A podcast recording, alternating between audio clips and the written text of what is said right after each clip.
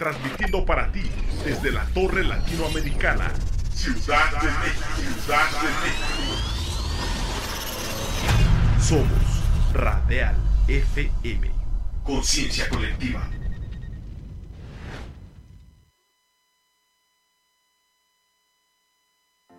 Ya llegaron tus doctores de confianza a Radial FM. Escuchando a tu salud.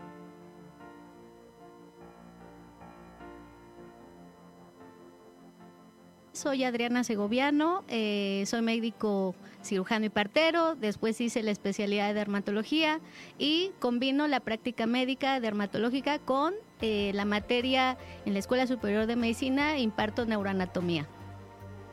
Soy la doctora Marta Teresa Méndez Valencia, soy médico general y tengo la especialidad en Derecho Sanitario. Mi nombre es Gerardo Navarro Toledo. Eh, mi especialidad básicamente es la cirugía general y posteriormente yo hice la subespecialidad en trasplante renal o trasplante de órganos sólidos. Yo soy la doctora Elizabeth Hernández Carvajal, yo soy médico cirujano y partero del Instituto Politécnico Nacional y tengo la maestría en epidemiología clínica. Soy la doctora Esther Telles Girón Lizárraga, soy médico general con especialidad en ginecología y obstetricia. Eh, toda mi vida me ha gustado ayudar a la gente, tratar de darle un beneficio, una salud, eh, un entorno de felicidad al bienestar de todos, sin importar la edad. No nada más es decir, esto tienes y esto te tomas, sino que, ok, ¿qué repercute en tu familia, en tu estilo de vida? Bueno, la, la salud, cuando uno la tiene, es una maravilla. La medicina va cambiando minuto a minuto. Recuerden que la salud es muy importante y a veces un pequeño detalle que puedan escuchar en una sesión les puede cambiar la vida. Considero que hay que mantenernos física, eh, emocionalmente y como hemos visto también, eh, pues tratar de tener eh, nuestro cuerpo en buen mantenimiento, ¿no? No se lo pierdan. Escuchando a tu salud. Todos los viernes a las 7 pm por Radial FM. Conciencia colectiva.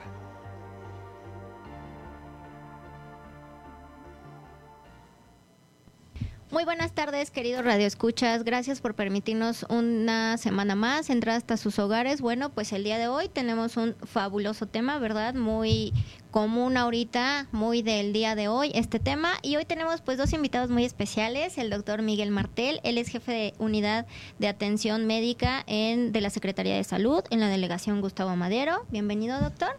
Y también contamos con la presencia del doctor Javier Hernández, él es médico pasante de servicio social, él está pues también en una unidad de atención de primer contacto en la Ciudad de México. Bienvenidos. Hoy vamos a tratar el tema de eh, secuelas COVID Ajá, todos aquellos pacientes que presentaron un cuadro de COVID, ¿cuáles son las repercusiones en la salud que han tenido posteriormente y cuáles son los programas que existen en la Ciudad de México para la atención de estos pacientes y bueno, en general, cuáles son esos programas que están a nuestro alcance para cada uno de nuestros pacientes? Bienvenido, doctor. Muchas gracias, doctora Elizabeth. Muchas gracias. doctora Elizabeth, y al doctor también por su compañía aquí con Muy bien, doctor. Entonces, cuéntenos, doctor, eh, dentro de su unidad de atención, ¿cuál es la problemática de salud? ¿Cuáles son los padecimientos que han visto a ustedes ahorita eh, epidemiológicamente por estadística que aumentaron y que estamos relacionando con que son posibles secuelas en pacientes que presentaron COVID previamente? Sí, doctora Elizabeth, mira, eh, epidemiológicamente tenemos se dispararon obviamente las enfermedades respiratorias agudas y muchas veces fueron clasificadas como COVID, COVID-19 por SARS-CoV-2. Y de estas patologías, eh, normalmente en el momento se está trabajando eh, en un síndrome eh, post-COVID que se han estado manejando a nivel mundial eh, muy pocos casos, muy pocos estudios tenemos hasta la fecha, pero eh, el sufrimiento de estas personas que están siendo, está presentando posterior al cuadro agudo, eh, de cuatro a, semanas posterior algunos datos muy significativos, pero también que son muy difíciles de diagnosticar por los médicos, porque son datos que muchas enfermedades presentan. Eh, tenemos que manifestar que este síndrome post-COVID o log-COVID, en algunos eh, estudios así lo llaman, o COVID largo, eh, incluye a enfermos que tenían sintomatologías como muy leves como la fiebre, como la fatiga, o síntomas respiratorios como dificultad respiratoria o falta de aliento o tos que podían manifestarse por cualquier otro tipo de patología. Eh, algunas otras sintomatologías neurológicas, cardíacas, eh, dolores articulares, eh, mialgias, artralgias, que cualquier otra patología lo puede dar. algunas alteraciones neurológicas, eh, algunas, algunas alteraciones o padecimientos propios que, como la depresión o eh, eh, algunas otras enfermedades gastrointestinales como son dolor abdominal o dolor de, estómago, como dice la gente, o simplemente diarrea. Entonces ha sido difícil para los médicos del primer nivel de atención demostrar que son causas del COVID o son ya propias o enfermedades propias o enfermedades concomitantes que ya padecía el, paciente y que ahora las está manifestando. Por ejemplo, hay síndromes de fatiga crónica que uno este, eh, se recupera ¿no? fácilmente descansando, pero en el COVID la fatiga continúa, no te puedes recuperar tan fácilmente. Hay otras manifestaciones, por ejemplo, eh, eh, que puede haber desencadenado o que va a manifestar en la persona sin saber que ya la tenía, como la misma diabetes mellitus o otras patologías que han sido ya reportadas, por ejemplo, eh, afecciones renales, afecciones en el sistema inmunitario, que, va, que va, va, a estar afectado y obviamente van a presentarse otro tipo de enfermedades que normalmente no las tenía el paciente, pero después de este evento COVID las está presentando. Entonces, eh, para el médico de primer nivel y a un equipo multidisciplinario que trabaja con nosotros, eh, se les está haciendo difícil diagnosticar si realmente son causas del COVID o son ya enfermedades que tenía el paciente, ¿no? que ya presentaba y que el COVID desencadenó posteriormente. Eh, hay pacientes que estuvieron sin una sintomatología muy florida por el COVID, eh, que no presentaron, algunos no presentaban sintomatología COVID respiratoria, pero fueron positivos y curaron muy rápido, ¿no? de una semana a dos semanas curaron muy rápido. Pero posteriormente empiezan a presentar ya la sintomatología como de fatiga, fiebre, cansancio, dificultad respiratoria y pues ellos este, se manifiestan y, y van, como es sintomatología ellos piensan que es de COVID, las pruebas pueden salir negativas en estos casos. Eh, entonces nosotros como médicos tenemos que estar muy avisados, muy vivos en, el, en qué tipo de padecimiento, qué tipo de, enfermedades ya presentaba este paciente anteriormente y que, o cuáles desencadenó nuevamente el COVID. Entonces es muy difícil saber si es una enfermedad nueva que está presentando el paciente o que si ya la traía. Ya, conocía un estado morboso o un estado de enfermedad anterior que, ya tenía este paciente. Eh, eh, los problemas también se van a se han, presentado problemas de la circulación, eh, problemas, vasculares, que a lo mejor son nada más moretones o pueden ser coágulos, ¿no? y también puede ser también prurito en la piel, nada más. Entonces son, son todos los, en todos los órganos de nuestro cuerpo puede haber una manifestación. Sí, es que en realidad eh, presentar o realmente demostrar la asociación que exista, porque como decimos, bueno, el paciente a lo mejor muy claramente lo asocia porque decía, yo antes del COVID era sano, yo no padecía de glucosa alta, de tensión arterial alta, de alguna coagulopatía propiamente, que también hemos observado bastante en médicos de primer contacto que tenemos, la consulta diario con pacientes que presentaron COVID. Eh, justamente la mayoría de los pacientes con alguna de estas secuelas, ya sea a nivel neurológico, a nivel de enzimático, a, a alguna nivel eh, de alguna cuestión sanguínea, pues nos dábamos cuenta precisamente porque pasado el cuadro que ellos remitían en 10, 15 días, sin alguna alteración propiamente del COVID que fuera respiratorio, sin necesidad de suplementación de oxígeno, a veces pacientes que no presentaron ni fiebre más que pérdida del olfato, gusto, dolor de cuerpo y ya, se recuperaron y posteriormente a la rutina de darles ese seguimiento, pidiéndoles estudios de laboratorio, ah, bueno, es que ya empezamos a ver que las glucosas pues cada mes aumentaban, ¿no? Iba, iba variando. O que si el paciente era hipertenso, pues de repente se descontroló, aunque era un paciente previamente por años hipertenso y bien controlado. O también cuestiones a nivel neurológico, pacientes que manifiestan pérdida de la memoria a corto plazo, lagunas mentales y siendo pacientes jóvenes, en una edad adulta, pero pacientes jóvenes. Y las coagulopatías, que también, ¿verdad? Dentro de la biometría hemática, que bueno, es un estudio sanguíneo que nosotros le pedimos a los pacientes donde cuantificamos glóbulos rojos, blancos y plaquetas, pues estaba alterado. Había un exceso en la producción de glóbulos rojos que entonces podría condicionar, eh, de ahí que pues eh, se, propusieron, ¿verdad? El uso justamente de anticoagulantes, pero muchos pacientes siguieron con esta alteración sanguínea, o sea, se les dio el seguimiento y que en realidad pues sí está esta asociación porque previo a presentar el COVID pues no habían tenido alguna de estas manifestaciones, ¿no? Que son las principales como ahorita. Y podríamos pues mencionar a nivel endocrino, eh, muscular y y, muchas otras. Doctor Javier, usted que está en la consulta diario con este tipo de pacientes, ¿qué es a lo que más se ha encontrado usted así en cuanto a un estudio observacional que usted hiciera en decir, bueno, hoy en mi consulta de los 100 pacientes que tengo, tantos son por post-COVID o que presentaron algún, ¿qué, ¿cuál es la complicación a la que ustedes les dan seguimiento con estos pacientes?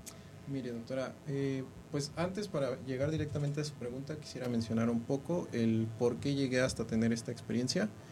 Eh, la pandemia a mí me dio la oportunidad de ser médico interno de pregrado en el Hospital General de México, una unidad de tercer nivel de atención, donde veíamos aún aquellos pacientes cuando todavía no llegaban las vacunas al país, en estado crítico, con apoyo de ventilación o intubados, ¿no? como les llamaban en aquel tiempo.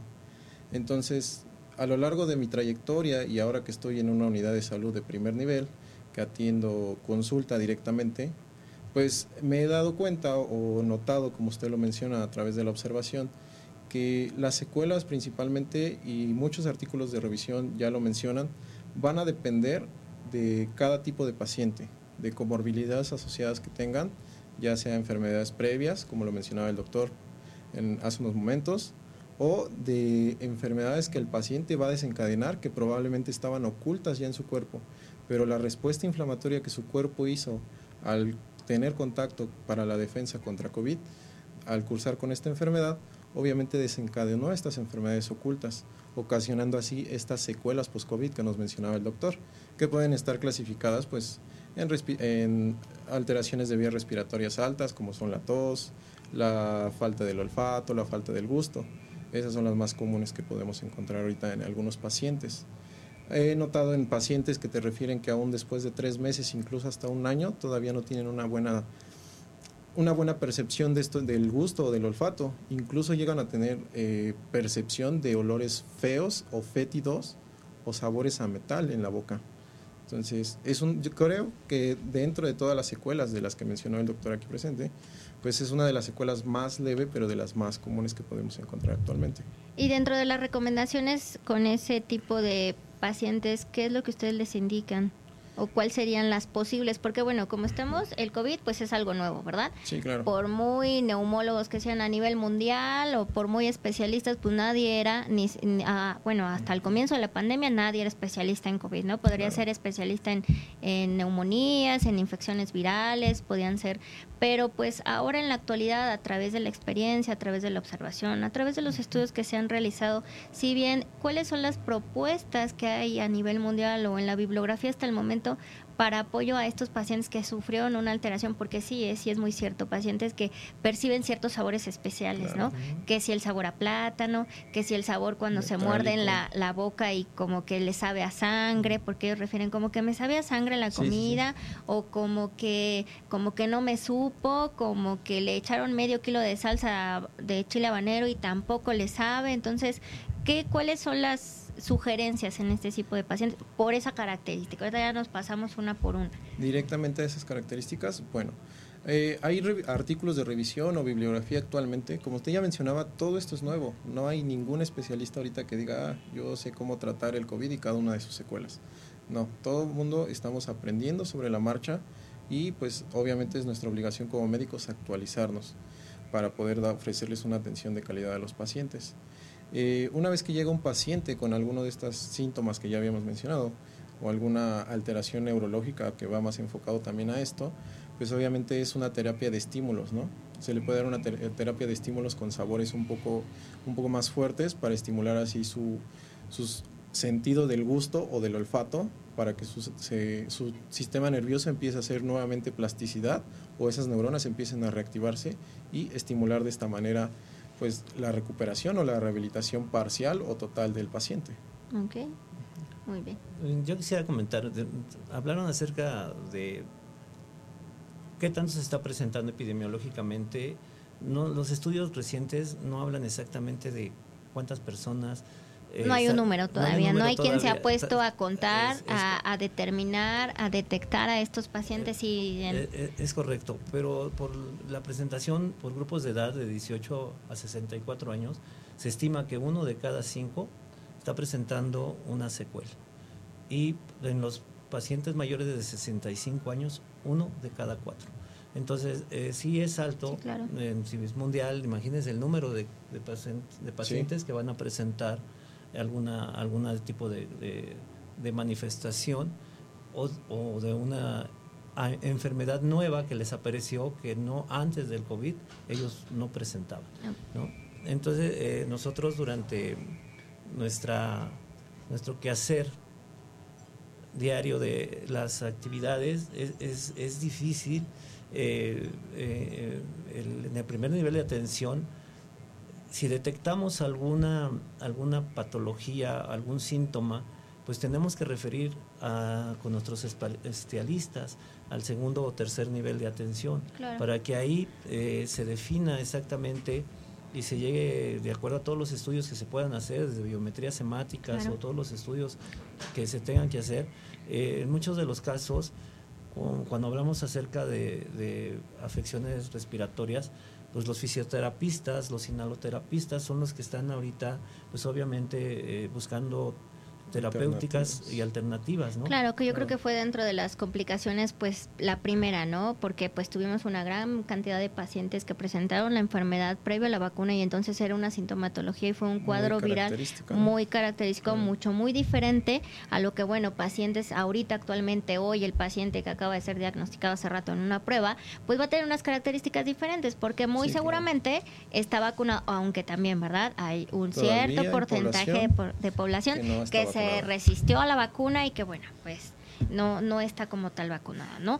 Entonces, eh, pues sí, eh, aunque existe un registro nacional de las enfermedades, ¿verdad? Como todo médico que llevas tu control y pues haces tu lista de este paciente que viene ahorita porque viene, viene por varicela, viene por eh, problemas digestivos, viene por problemas neurológicos, pues es un poquito complicado asociarlo porque o es una patología sumamente independiente, presentada así aislada de cualquier otra asociación, o bien es consecuencia a lo que el paciente pudo haber presentado aunado a lo que ya tenía más el COVID, toda esa revolución que generó este virus a nivel del organismo sobre todo, ¿no? Dentro de las alteraciones neurológicas, doctor, ¿cuáles son las que más han observado dentro de los pacientes? ¿Hay alguna diferencia en el grupo de edad?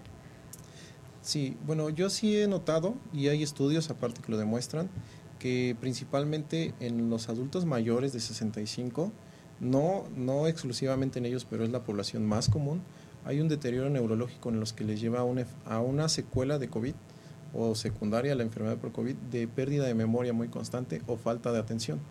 Sí hay pacientes adultos jóvenes o incluso jóvenes que lo presentan, pero es más común en el adulto mayor. Claro, siempre asociado igual al, deterioro neurológico que nos puede ocasionar la enfermedad como secuela. Muy bien. Sí, las afecciones mentales o cognitivas son las que se ven más afectadas. El, el, el querer concentrarte a veces es muy difícil.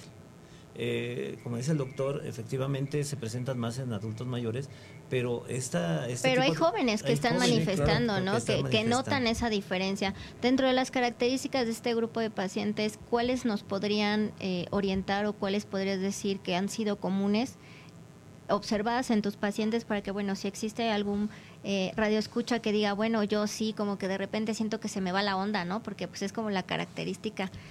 Claro, a nivel de los pacientes de edad joven, entre 20 a 30 años, por ejemplo, pues obviamente están o en una etapa escolar o ya laboral y estos, este tipo de, o este grupo de edad refieren, por ejemplo, a una disminución en el rendimiento académico o en el laboral, ya sea los que ya están trabajando, sí nos, me, me llegan a referir como pacientes que tienen momentos en los que o no recuerdan ciertos segundos de lo que estaban haciendo o empiezan a olvidar cosas, empiezan a olvidar las llaves, empiezan a olvidar dónde dejaron los objetos y tienen más, con mayor frecuencia este tipo de episodios y sí lo asocian más a una secuela después de haber tenido COVID porque ellos lo empiezan a notar porque antes no les pasaba. Exacto, porque pues eh, si no hubiera COVID, el, el paciente o adulto mayor sobre todo, no es que mi Alzheimer, ¿no? Ya me está alcanzando el claro. alemán y, y eh, lo veían como de alguna manera pues sí, lo normal. veíamos más como una más patología para adultos así mayores. de adultos mayores. Ahora hay jóvenes. Aquí, por ejemplo, en una de nuestras preguntas, un paciente nos dice, si me dio COVID y di positivo, después de la infección eh, he notado que me mareo todos los días. Es correcto, es correcto, es una de las de los síntomas que se han estado detectando también, que al marearse, so- sobre todo al levantarse de la cama, y pues podría ser un vértigo, ¿verdad? Pero Sí, se ha- claro. se ha- se- se o ha- sea, el vértigo existió existe siempre, pero ahora... pero ahora se está usando. Y también los problemas para dormir, ¿no? Ese es otro de, las, es. de los, de los- de los Eh, datos. ¿Ustedes en algún paciente que, que tengan con alguna de estas características algún tratamiento que lo estén en seguimiento, los tratamientos realmente han tenido algún efecto o simplemente esta secuela ante COVID como que es resistente, no tiene el mismo efecto? Porque bueno, si hoy en la consulta llega un paciente con la característica a lo mejor de decirme es que no puedo dormir, porque me cuesta trabajo conciliar el sueño, porque necesito algo para que yo pueda dormir y a lo mejor a mi médico se me olvida preguntarle, ¿presentó COVID? O, o el paciente me dice no, pero pues hace dos años sí y a lo mejor él no lo asocia. ¿Qué, ¿Cuál sería la, la indicación? Bueno, pues yo le podría mandar ¿no? un inductor del sueño. Pero si yo al hacerlo, ¿notamos alguna diferencia en estos pacientes? Pues mire, ¿Hay de verdad algún efecto real en los tratamientos que nos haga ver alguna diferencia? Ok, pues trastorno, un trastorno normal del sueño versus a, a un paciente que presentó COVID y tiene un trastorno del sueño. realmente volvemos y como desde el inicio de la pandemia, ¿no? Que nadie sabía ni era experto en COVID, así fuera un neumólogo o algún especialista, eh, el COVID se empezó a tratar conforme a la sintomatología desde el inicio. Si, si presentabas escurrimiento nasal, obviamente usábamos un antihistamínico, o sea, un medicamento para inhibir este síntoma. A eso me refiero para, eh, bueno, aclarar que es un tratamiento sintomatológico Ujú. dábamos el medicamento específico para los síntomas. Y pues actualmente es lo mismo, como no hay un medicamento específico o algo puntualmente que diga esto se puede dar para la- el síndrome post-COVID, que era lo que mencionaba el doctor, o este medicamento funciona para tal secuela de COVID. No, ahorita no hay nada específico. Simplemente nosotros como médicos lo que estamos haciendo es dar tratamiento y seguimiento a esos síntomas basado únicamente en sintomatología Perfecto. y utilizando los recursos que pues ya conocemos. Y definitivamente no hay nada ahorita todavía. Y todo, todos los estudios son pocos en el mundo todavía, ¿no? Que nos están Ajá. diciendo que podamos eh, dar tratamientos específicos farmacológicos o este, terapias rehabilitatorias, ¿no? Claro. Eh, nosotros, por ejemplo, eh, en esto, en es- como un síntoma neurológico o enfermedad mental, estamos viendo que la depresión o la ansiedad también se presenta. Entonces, si se presenta eh, más en nuestros pacientes, de por sí vivimos en una ciudad caótica, eh, nuestro estado económico de cada persona nos provoca, nos provoca ansiedad el hecho de estar viviendo en una ciudad. Pero se presentó más casos, se han, se han manifestado más esos datos de ansiedad en nuestros pacientes después del COVID. Entonces es una de las... De los Sí, datos. aunado a que psiquiátricamente, pues verdad, muchos especialistas en esta cuestión de, de- la conducta. La sola pandemia pues nos deprimió y nos Ah. desestabilizó emocionalmente, yo creo que a todos, más aunado a ver la enfermedad tan de cerca, porque pues nunca habíamos estado en una enfermedad así, en una pandemia global, mundial, en donde pues la muerte, los fallecimientos, la- las personas formadas afuera de un hospital esperando atención, la gente necesitando tanto un tanque de oxígeno, o sea, fue algo verdaderamente que de impacto emocional. Entonces, aunado a que si presentaste la enfermedad, a que si usaron medicamentos, a que si eh, estuviste largo tiempo a lo mejor hospitalizado en terapia intensiva y que bueno, pues re- o que si fue un, un cuadro un poquito más largo, ¿verdad? Porque hubo pacientes o tenemos pacientes en el gremio médico que estuvieron internados en sus Sí, unidades claro. hospitalarias en terapia intensiva meses, seis meses, ocho meses y que bueno, salieron, se restablecieron y pues siguen siendo, ¿no? Médicos de base ahí en su unidad. Con respecto a un tema por ahí que seguramente el long COVID, El ¿qué long nos podría comentar sobre el long COVID? Bueno, el, el long COVID es un término de COVID alargado, eso es lo que quiere decir. Y precisamente se ha estado estudiando eh, en personas que de repente, sobre todo adultas, como decía el doctor, presentaban igual fatiga.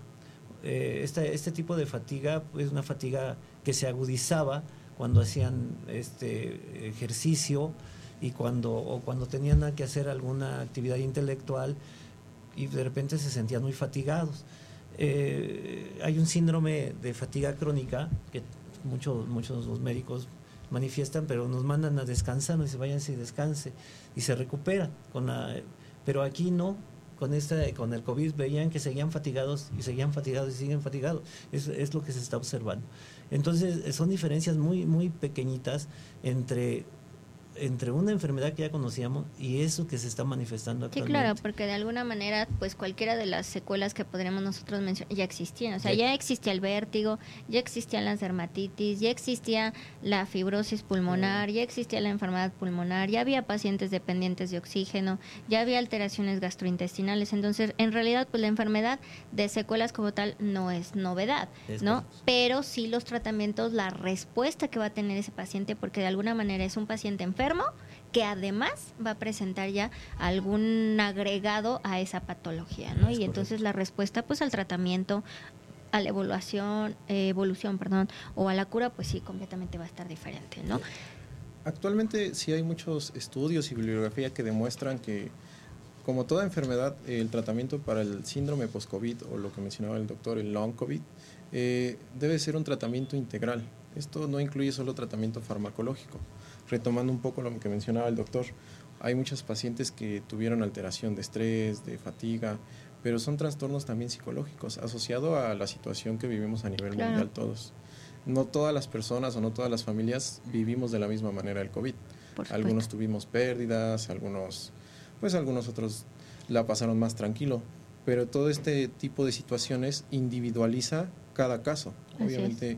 Una persona que sí tuvo una, una familia en donde hubo bastantes pérdidas, eh, tiene un mayor grado de, de, de afectación por esta enfermedad. Y su- sus síntomas post-COVID sumados a su estrés mental o a su depresión, pues obviamente sí necesitan de un tratamiento integral acompañado de apoyo psicológico, que también es parte de lo que nos da una gran mejoría para esto. Así Eh, es. Y los pacientes que estuvieron hospitalizados eh, durante mucho tiempo eh, también estaban presentando un estrés postraumático. ¿no? Y pues nosotros habíamos escuchado, por ejemplo, en soldados norteamericanos, ¿no? Que regresaban de la guerra, que tenían estrés postraumático. Y eh, este tipo de, de- de estrés que se está presentando este tipo de personas se manifiesta más con un estado de cansancio que de repente dices, pues, ¿por qué estoy tan fatigado? ¿Por qué Sí, tengo, no hice nada ¿por qué tengo y de dolor- do- dolores Claro. articulares? ¿Por qué tengo dolor muscular? ¿Por qué me duelen los huesos? Me duele- Tengo mucho sueño. tengo mucho sueño, ¿no? Claro. Entonces, todo este tipo de situaciones, el médico que esté en contacto con paciente, pues debe estar también ya relacionando este, este tipo de secuelas con el padecimiento y no estarlo ya considerando nada más como que ya padecías esta enfermedad anteriormente o, o que tú pues, estás en un estado de que estás, estás eres flojo, ¿no? Y no, sino que ese Ah, es que te desvelas y por eso tienes Sí, tanto sueño todo el día, ¿no? es no, es que en realidad, bueno, la cultura, ¿verdad? Del, Sí, claro. del autocuidado, porque pues esta pandemia nos vino a enseñar que la mayoría de las personas pues no nos cuidábamos. De Sí, nuestra claro. patología de base, pues bien descuidados, bien descontrolados, bien todo. llega el COVID y pues nos altera peor, ¿no? O propiamente al COVID, bueno, ya tengo, estoy enfermo, porque pues muchísimos pacientes, ¿no? O sea, que veíamos, ay, es que lo mandaron a aislarse, pero pero ahí está sentado en el parque, ¿no? O en la tienda. Y luego entonces el aislamiento, pero es que no le va a hablar a nadie, sí, pero pues ya todos los que se encontró de camino a su casa ya los saludó, ya se Sí, bajó el cubrebocas y pues ya, ¿no? Entonces, aunado a eso, ¿verdad? Pues muchos pacientes también, la otra contraparte, que, ay, no, es que seguramente es por el COVID y, no dan atención propia a esas alteraciones que pudieran ser. La alteración de la glucosa se presenta y se presentó muy comúnmente en muchos de los pacientes, incluso previamente sanos, no solamente diabéticos, que obviamente pues los descontroles fueron más significativos y más característicos, ¿no? Pero pacientes que eran previamente sanos, pides bio- eh, químicas sanguíneas, pides glucosas y ya andan en glucosas de 200. Entonces, y ha pasado un año, porque digo, tengo pacientes, ¿no? Que están así, con, es que yo no era diabético y se rehusan a hacerlo. Pero bueno, su química sanguínea dice que sí, que su valor de glucosa pues está arriba de lo que esperamos y necesitamos tanto el paciente, ¿no? Entonces, la recomendación a estos pacientes de que ante cualquier alteración que noten diferente a su cuerpo, sí hay que darle un seguimiento. O sea, no nada más decir, es que la fatiga es normal que se presente y puedes estar con esa fatiga tres meses, seis meses, sí necesitan atención, sí tenemos alternativas de tratamiento, sí hay opciones para este tipo de pacientes, entonces sí, sí queremos, ¿verdad?, que entonces estén en revisión cada uno de estos pacientes, que acudan con ustedes, que son médicos de primer contacto, que no es como que buscar al especialista de primera instancia, ¿no? Ay, es que como es vértigo, pues voy a buscar al otorrino. Como es prurito, pues voy a buscar al dermatólogo. Como es glucosa alterada, pues hasta que encuentre al endocrinólogo. O sea, en realidad, el médico de primer contacto puede dar seguimiento a estas alteraciones, incluso a las neurológicas, o sea, a cualquier, a cualquier situación que se esté presentando en estos pacientes y que es muy importante. Claro, afortunadamente también tenemos a un grupo de pacientes que presentó un COVID severo, de moderado a severo y que ahorita pues decimos andan más frescos que una lechuga, Sí, ¿no? O sí. sea, cae que estuviste al borde de la muerte o que estuviste bien grave, eh, pues y ahorita nada, ¿no? Claro, sí, también tendrá que ver pues el sistema inmunológico, la genética, la alimentación, el estilo de vida, pero pues la otra contraparte que sí vamos a estar nosotros como médicos revisando, pues esa es la que nos interesa ahorita actualmente, ¿no, doctor? En la Ciudad de México existen diversos programas de salud, no tanto a, los que vamos a, enfocar así específicamente a pacientes COVID, pero ¿cuáles son las alternativas de estos programas de salud que nos ofrece la Ciudad de México para apoyar, atender a la gente que no nada más es ir a formarse a su centro de salud súper temprano, a esperar su ficha y, y a pasar a consulta? No, o sea, también el centro de salud te brinda otras oportunidades de atención, otras oportunidades de seguimiento, como cuáles, doctor? Así es, doctora. Mira, tú acabas de decir, el COVID eh, favoreció o provocó el desarrollo de algunas enfermedades como la diabetes mellitus, eh, enfermedades cardíacas como la hipertensión arterial. Y bueno, el centro de salud tiene programas específicos y lugares específicos para hacer detecciones eh, de enfermedades crónico-degenerativas como son pruebas rápidas de, de glucosa, toma de la tensión arterial, que puede, y obviamente eh, el, el índice masa de cintura cadera, que algunos ya la perdimos, ¿verdad? Pero son, son este, se hacen con mucha facilidad. Eh, esa toma es una punción, en- sacamos una gota de, de- De de sangre sangre, y, y obviamente se miden instantáneamente.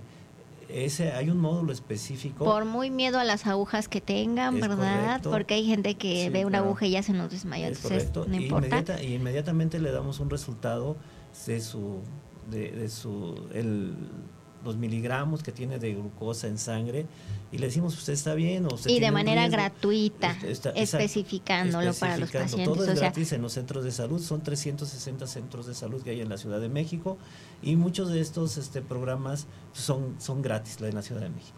Entonces, eh, programas de detección oportuna de enfermedades crónicas, ese es uno de los programas.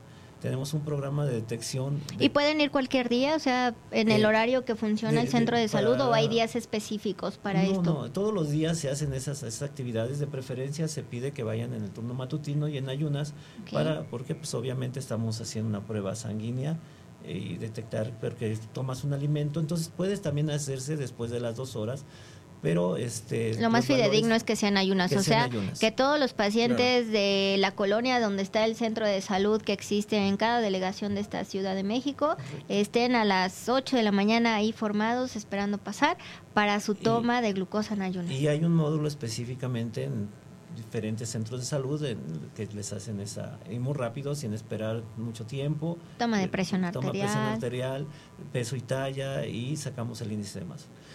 Tenemos otros programas específicos muy que ha dado muchos resultados y, y muchas mujeres, sobre todo es de género, este programa son los de cáncer de la mujer. ¿no? Eh, hacemos detecciones específicas de cáncer de cuello de la mujer, de cuello uterino. Eh, tenemos este también eh, exploración de mama y también ten- hacemos un test para des- descartar o diagnosticar oportunamente cáncer de ovario.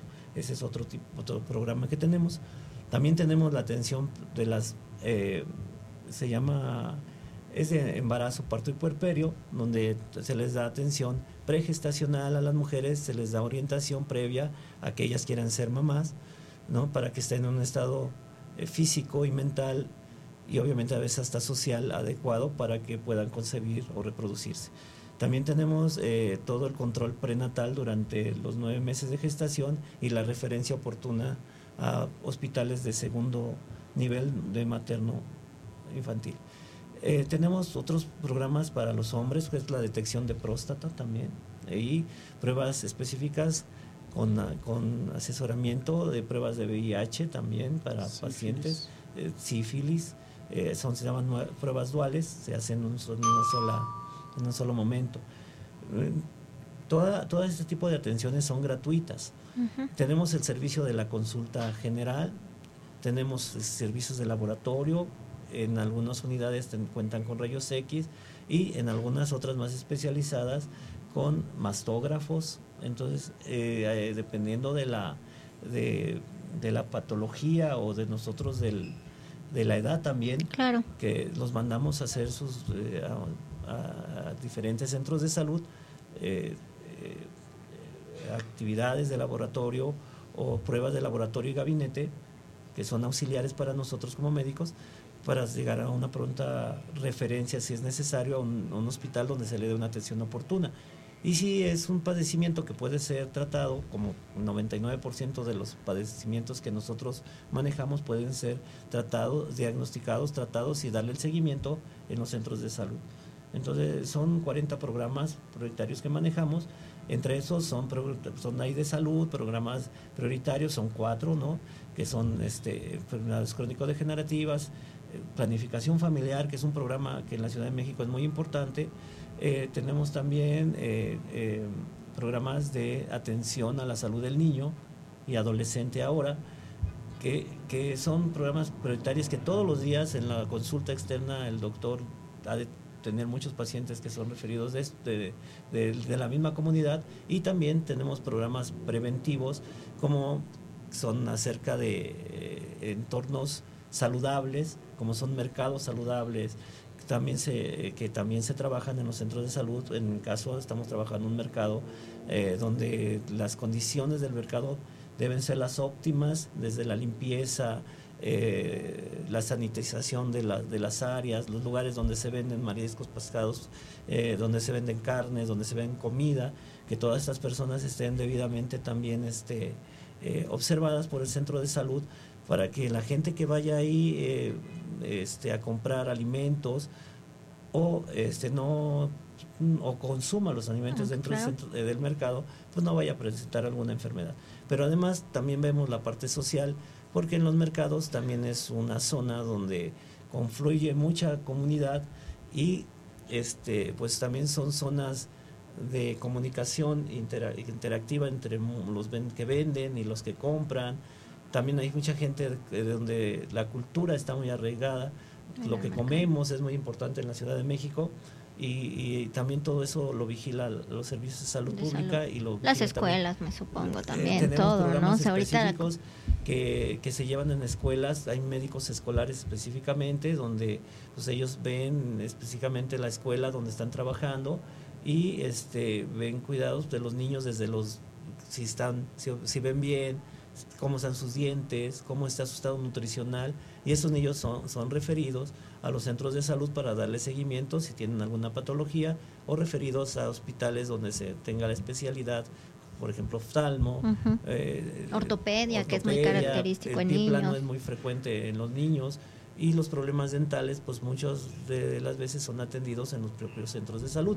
Cuando es una patología diferente, pues son referidos Pues sí, claro. a, otro- a otros hospitales. Son, son infinidad de programas que, que son muy común y que, que nosotros promocionamos todos los días este, desde el centro de salud, pero también en la comunidad, a veces pegando una cartulina, a veces haciendo un periódico moral y ahora las infografías es- están al día, entonces se hacen las infografías. Entonces tenemos... O sea, a través de las redes sociales, hoy no nos enteramos por donde sea, pero nos enteramos. Es correcto. Muy bien, doctor. Claro, eh, retomando un poco de lo que promocionaba el doctor, el módulo de salud en tu vida, lo que nos planteaba el doctor, ¿no? Para todos aquellos pacientes, no solo que aún no se conozcan como diabéticos, sino que, por ejemplo, yo en mis pacientes en particular, los refiero que acudan al módulo de salud en tu vida, ya siendo diabéticos o hipertensos, para que acudan con nuestro personal que esté en ese momento, eh, en ese módulo, para llevar su control de su glucosa o su presión arterial. Eh, a lo que voy es que este programa no solo es para pacientes que no se conocen, que quieran prevenir, sino todos aquellos que ya son diabéticos o hipertensos pueden acudir para seguir llevando un una monitorización o control de sus, de sus cifras, ya sea de glucosa o de presión. Incluso para aquellos pacientes que pues, son diabéticos y requieren de tratamiento por insulina, pues yo siempre los invito a pasar ahí a este módulo para que reciban una capacitación del modo de uso de la insulina. Así ellos pues obviamente reciben su una, un- una capacitación muy breve de cómo utilizar la insulina ya que es un medicamento que va inyectado de vía subcutánea en el abdomen y ya ellos lo pueden hacer en casa o incluso si no se sienten todavía con la confianza o con la capacidad de hacerlo, pueden acudir diariamente ahí a la unidad de salud para ponerse su medicamento. Exactamente, Y entonces- esto pues nos ayuda a prevenir y a mejorar el control en nuestros pacientes crónicos. Perfecto, porque además de tener la consulta de vigilancia con su médico, pues además tienen la orientación, ¿no? Desde que cómo se van a poner el medicamento, cómo conservar el medicamento, Claro. Qué debe estar en refrigeración, cómo se debe cargar y también la orientación hacia la alimentación, qué tipo de alimentación, cómo preparar estos alimentos, o sea, disminuir el uso de aceites, de sales, de harinas y demás en la preparación de estos alimentos, Claro, ¿no? en- Entonces, está súper bien porque pues el paciente puede utilizar su día de consulta y más aparte pues ir otro día a- a- al extra que implica ya una orientación completa, ¿no? Porque lo dicen es que pues pasé a mi consulta pero pues el doctor tiene 20 pacientes y me atiende muy rápido y no me dijo que la comida, que no podía comer uvas o que sí podía o que eh, la Que sal o que no. que no, que sí, que no podía, ¿no? Entonces nos brinda un mejor espacio, un tiempo adicional para la atención ya un poquito más detallada para estos pacientes, sobre todo en este grupo, ¿no? Un poquito más delicados, diabéticos e hipertensos, aunque todos y cada uno de los programas, por supuesto, Sí, claro, son muy importantes. específico para cada uno de ellos. Claro que sí, doctor. Y bueno, para despedirnos, doctor Para, Martel. para despedirme, primero te agradecerte, doctora Elizabeth, que me has invitado y quiero comentarle a todos tus radioescuchas que estamos en una en una campaña ahorita de vacunación de vacuna hexavalente que inició este lunes pasado Ujú. y se aplica a los niños de tengan 2, 4 y 6 meses y un refuerzo a los 18 meses Ok. de edad. Entonces los invitamos a que acudan a los centros de salud para que se les aplique a los que les haga falta, obviamente, y si no, también para hacer revisión de sus cartillas nacionales de salud, que es muy importante que ahora, como es una, un documento federal, pues lo deben contar los niños y que obviamente las escuelas se lo solicitan y es importante que lo tengan todos los niños. Perfecto, entonces hay campaña nacional de vacunación, que bueno, esta es una instrucción a nivel federal, para todos aquellos bebitos 2, 4 y 6 meses, que por alguna razón en tiempo y forma no se pudieron vacunar porque andaban de paseo, porque estaban enfermos. ¿Alguna contraindicación para esta vacuna, doctor? Eh, ninguna, nosotros en el centro de salud revisamos precisamente la cartilla y precisamente ahí se les da alguna orientación si es que hay alguna contraindicación en ese momento, pero lo citamos y les damos seguimiento para que puedan, cumplir con, tener todo el esquema, porque pues la mejor manera de querer a tus hijos es protegerlos y pues las vacunas son primordial para un crecimiento digno y sano, ¿no? Para estos pacientitos. Entonces, a menos que estén enfermos actualmente, que presenten un cuadro febril, la temperatura arriba de 38, bueno, podríamos pensar en no vacunarnos, pero fuera de ahí, acudan a su centro de salud más cercano. Hay ahorita campaña nacional, incluso hay puestos de vacunación que podemos encontrar fuera del centro de salud, en escuelas, lecherías, eh, mercados, ¿verdad? Algún punto ahí muy estratégico en tu colonia, pues vamos a estar. Doctor, entonces para despedirnos, o para invitar a sus pacientes al módulo, a lo mejor algunos no sabían que existía, invítelos. Sí, claro, todos los que nos escuchan están invitados pues, a acudir al módulo de salud en tu vida para cualquier prevención de algún tipo de enfermedad en específico. Pero como comentario y sobre el tema de lo que hablamos el día de hoy, yo a mí sí me gustaría invitar a la población a que ante cualquier sospecha de el inicio de síntomas sugestivos de COVID, pues acudan a consulta. Ah, en realidad actualmente ya la sintomatología en personas vacunadas se ha demostrado que es muy leve pero sin embargo, pues ya las personas como los toleran los síntomas no acuden a consulta, lo ven como un resfriado más. Pero eh, yo sí los quiero invitar a que eviten automedicarse o, eh, o no a ser valorados por un médico, ya que eh, las secuelas van a ser en menor, en menor riesgo si llevan un tratamiento adecuado y oportuno. Por eso hago la invitación a que cada paciente que tenga alguna molestia, alguna sintomatología, mejor acuda a una unidad de salud profesional y reciba una valoración. Y así, si se detecta a tiempo, se da un tratamiento oportuno y el riesgo de padecer algún tipo de secuela, pues obviamente va a ser mucho menor. Muchísimas gracias, doctor. Pues muchísimas gracias por su asistencia. Querido Radio Escuchas, bueno, pues el tema de hoy es súper importante. Yo creo que es un, un, tema así común en cada uno de nuestros hogares, porque en cada hogar esta pandemia pues nos golpeó de alguna manera. Tuvimos un familiar enfermo, fuimos un paciente enfermo de COVID.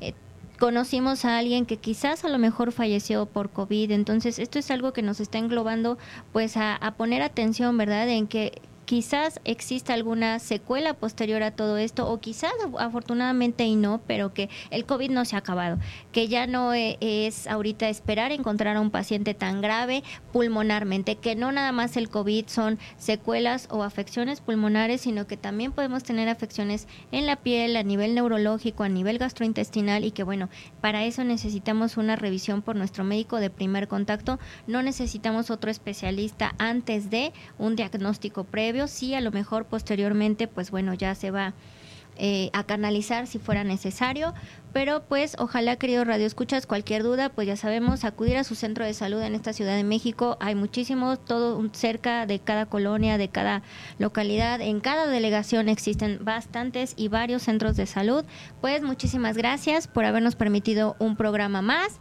y no se les olvide que... Eh, el próximo viernes tenemos una cita bueno, el próximo viernes eh, todos vamos a andar de puente, dando el grito, con las secuelas posteriores al grito, pero el siguiente viernes retomamos nuestro programa aquí en su cita, en su consultorio, ya saben, de confianza, escuchando a tu salud. Muchísimas gracias y pasen un lindo fin de semana.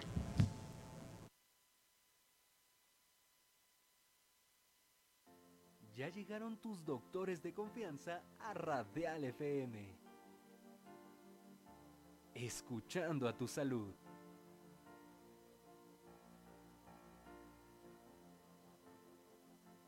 Soy Adriana Segoviano, eh, soy médico cirujano y partero, después hice la especialidad de dermatología y combino la práctica médica dermatológica con eh, la materia en la Escuela Superior de Medicina, imparto neuroanatomía. Soy la doctora Marta Teresa Méndez Valencia, soy médico general y tengo la especialidad en Derecho Sanitario. Mi nombre es Gerardo Navarro Toledo. Eh, mi especialidad básicamente es la cirugía general y posteriormente yo hice la subespecialidad en trasplante renal o trasplante de órganos sólidos. Yo soy la doctora Elizabeth Hernández Carvajal, yo soy médico cirujano y partero del Instituto Politécnico Nacional y tengo la maestría en epidemiología clínica. Soy la doctora Esther Telles Girón Lizárraga, soy médico general con especialidad en ginecología y obstetricia.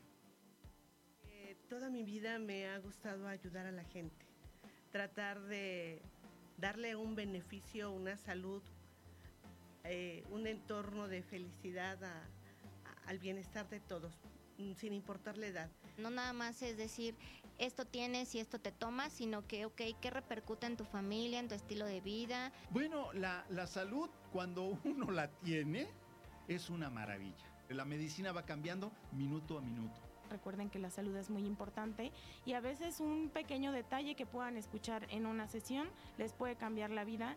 Considero que hay que mantenernos física, eh, emocionalmente y como hemos visto también, eh, pues tratar de tener eh, nuestro cuerpo en buen mantenimiento, ¿no? No se lo pierdan. Escuchando a tu salud. Todos los viernes a las 7 pm por Radial FM. Conciencia colectiva.